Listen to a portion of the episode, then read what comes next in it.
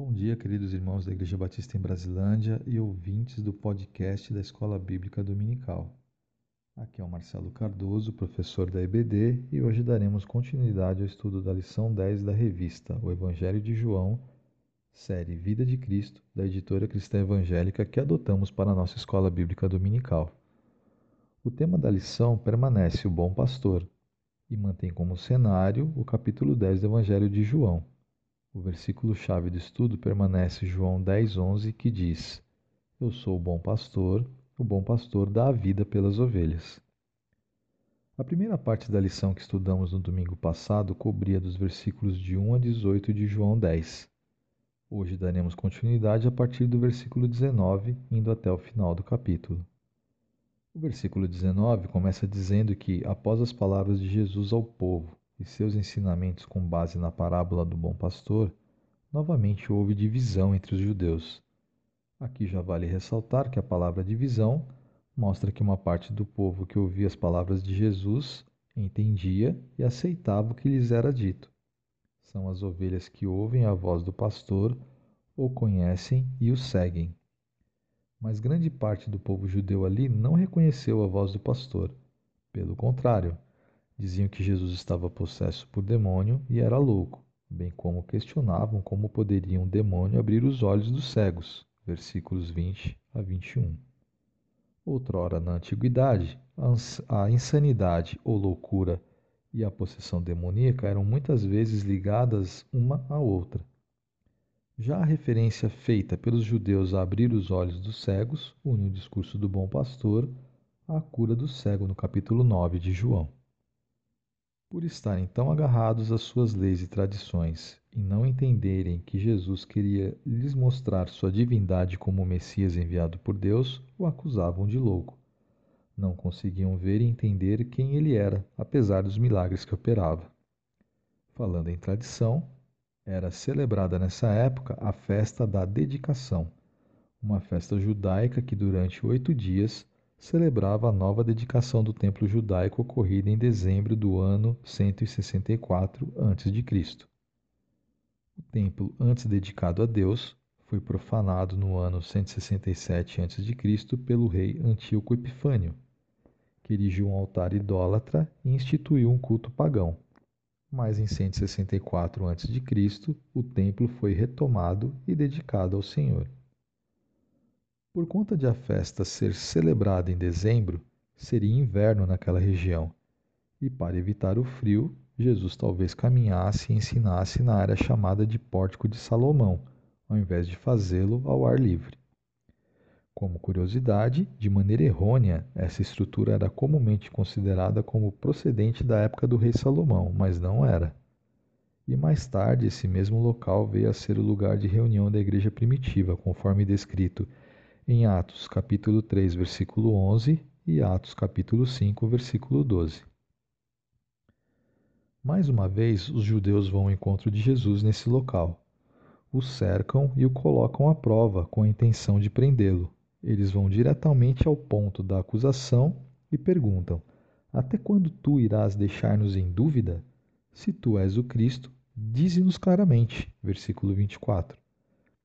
Mas Jesus já havia dado inúmeras indicações e informações sobre quem ele de fato era, mas eles não criam. Os milagres que ele realizava em nome de Deus também testemunhavam sobre quem ele era, e mesmo assim os judeus não creram. Cristo deixa claro nos versículos de 25 a 30 que aqueles que não são de Cristo são incapazes de ouvi-lo, mas os que são de Cristo o ouvem e o seguem e por isso ele nos dá a vida eterna e jamais pereceremos. Ninguém poderá nos tirar da mão cuidadosa de Cristo, pois ele nos assegura a salvação. Fomos dados a Cristo pela mão poderosa de Deus, que é maior do que todos, e nada nos arrancará das mãos de Cristo, pois ele e o Pai são um.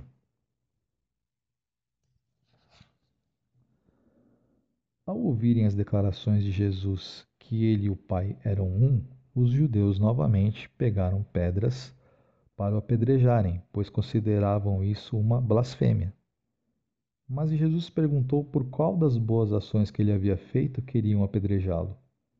E os judeus responderam que não era pelas boas ações, e sim pela blasfêmia de Jesus ao se apresentar como Deus. A reivindicação de Jesus de que ele e o Pai são um contrariava o Shema, que é a confissão básica do judaísmo, descrita em Deuteronômio capítulo 6, versículo 4, que diz: Ouve, ó Israel, o Senhor nosso Deus é o único Senhor. Jesus então começa a apresentar provas de que ele era o Messias. Ele cita o Salmo 82, versículo 6, e o ponto era que, se os juízes humanos são, em certo sentido, chamados de deuses nas Escrituras, essa designação é ainda mais apropriada para ele Jesus, que é o próprio Deus e que se apresenta como Filho de Deus.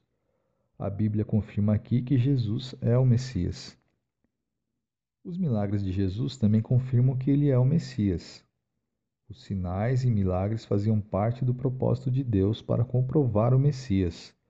Versículos 37 e 38 de João 10. Jesus fala aos judeus que creiam nos sinais e milagres, mesmo que não creiam nele, para que saibam que ele e Deus são um.